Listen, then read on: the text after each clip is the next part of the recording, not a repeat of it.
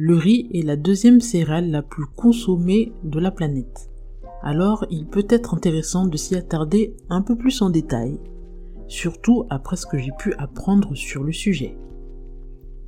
Très chaleureuse salutations à tous les auditeurs de Maïcha Nutrition Cuisine, le podcast spécialiste dans la nutrition et la cuisine afro-végétale. Aujourd'hui, nous parlons du riz.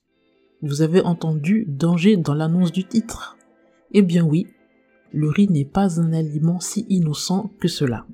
Je dirais même, pour commencer, qu'il contient de l'arsenic.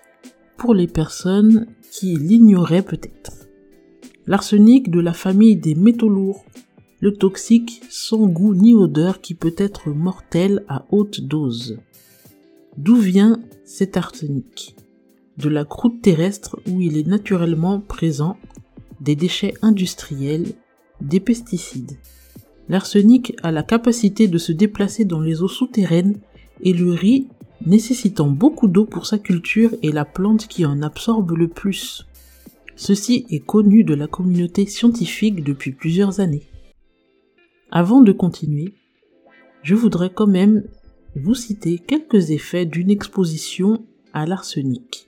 Selon l'OMS, une exposition pendant 5 ans à des doses élevées d'arsenic dans les boissons ou aliments provoque des lésions et plaques rugueuses sur la peau, des changements de pigmentation, une augmentation des apparitions de cancer de la peau, de la vessie, des poumons, l'augmentation des risques de diabète, d'infarctus, et plus de mortalité infantile et retard de développement chez l'enfant les bébés.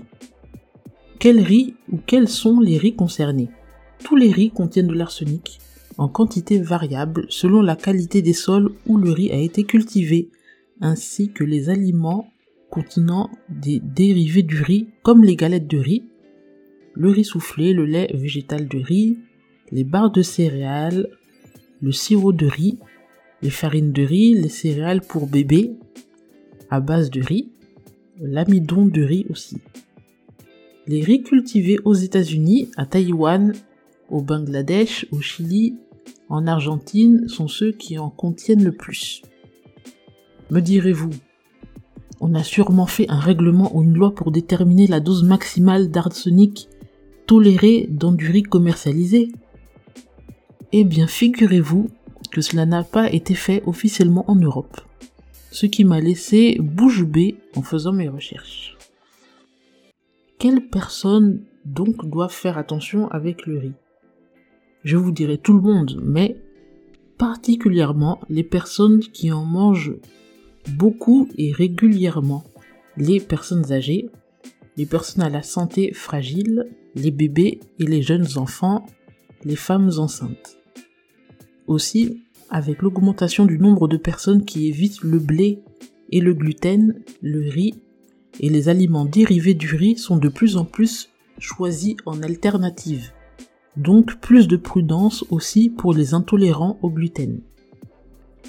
Les autorités sanitaires des USA, du Danemark en 2013 et de Belgique en 2018 ont tout de même, quant à elles, recommandé aux parents d'éviter tant que possible de donner du riz, céréales de riz soufflé, lait de riz et autres dérivés à leurs enfants en raison du risque accru pour leur santé.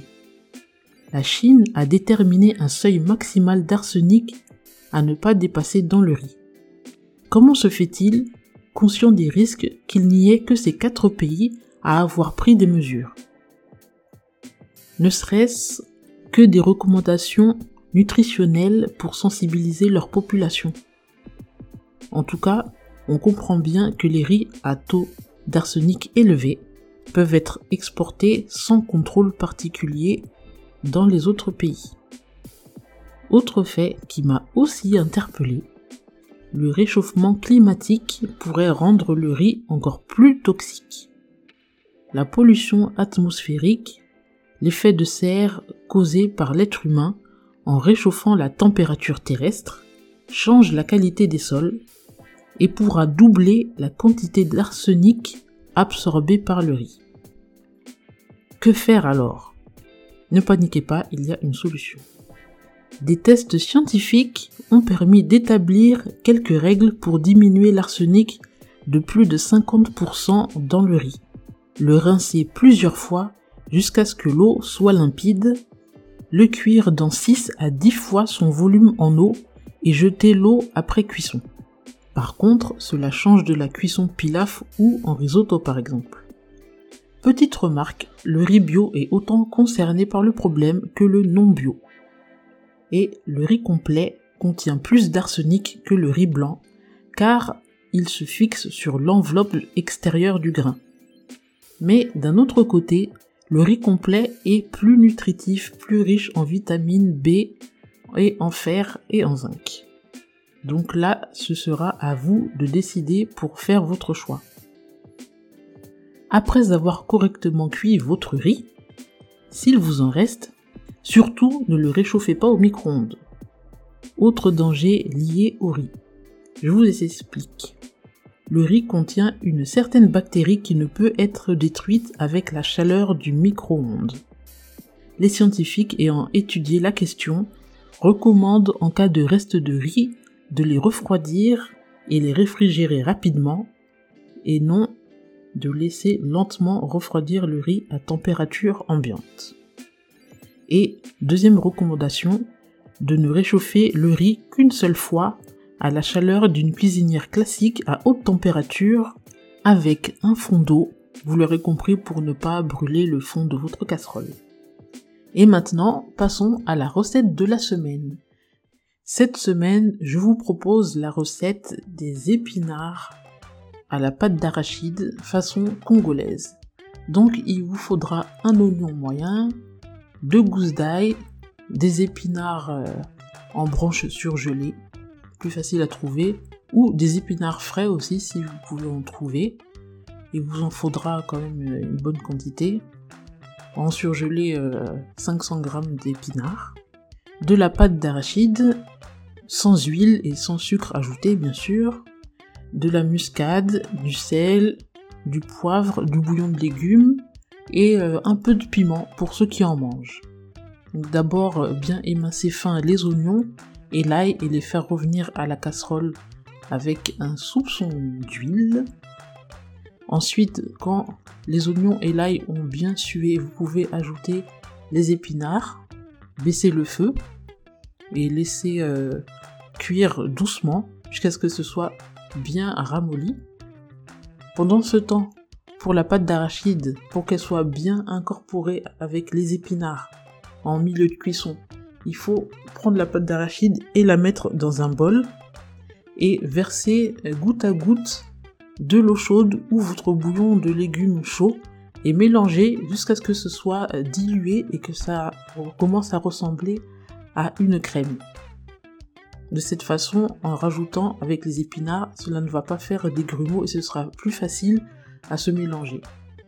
Donc euh, la pâte d'arachide délayée dans l'eau et dans votre bouillon, ajoutez aux épinards. Rajoutez aussi tous les épices, euh, la muscade, du sel, du poivre, le piment. Continuez la cuisson jusqu'à ce que les épinards soient euh, bien cuits pas trop cuit pour que ça reste quand même un peu vert. Et euh, voilà, c'est prêt. Et c'est très très bon. Ça ajoute une saveur crémeuse qui est très agréable. Et vous pouvez manger cela avec des bananes plantains, des ignames si vous voulez, du riz aussi, cuit dans une grande quantité d'eau, comme je l'ai dit tout à l'heure. Et voilà pour vous la recette. N'oubliez pas de vous abonner à Maïcha Nutrition, cuisine pour ceux qui ne l'ont pas fait, et de suivre l'actualité sur Instagram et sur Facebook. En attendant, je vous dis à la semaine prochaine.